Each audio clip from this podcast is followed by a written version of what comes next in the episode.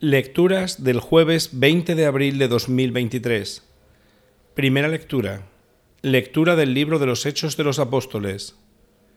En aquellos días los apóstoles fueron conducidos a comparecer ante el Sanedrín y el sumo sacerdote los interrogó, diciendo, ¿No os habíamos ordenado formalmente no enseñar en ese nombre?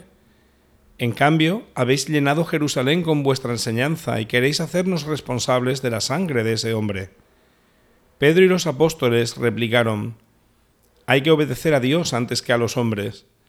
El Dios de nuestros padres resucitó a Jesús, a quien vosotros matasteis, colgándolo de un madero. Dios lo ha exaltado con su diestra, haciéndolo jefe y salvador, para otorgar a Israel la conversión y el perdón de los pecados.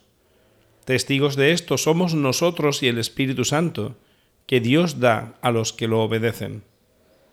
Ellos, al oír esto, se consumían de rabia y trataban de matarlos. Palabra de Dios. Salmo responsorial. El afligido invocó al Señor, y Él lo escuchó. El afligido invocó al Señor, y Él lo escuchó. Bendigo al Señor en todo momento, su alabanza está siempre en mi boca. Gustad y ved qué bueno es el Señor, dichoso el que se acoge a Él. El afligido invocó al Señor, y él lo escuchó. El Señor se enfrenta con los malhechores para borrar de la tierra su memoria. Cuando uno grita, el Señor lo escucha y lo libra de sus angustias. El afligido invocó al Señor, y él lo escuchó. El Señor está cerca de los atribulados, salva a los abatidos.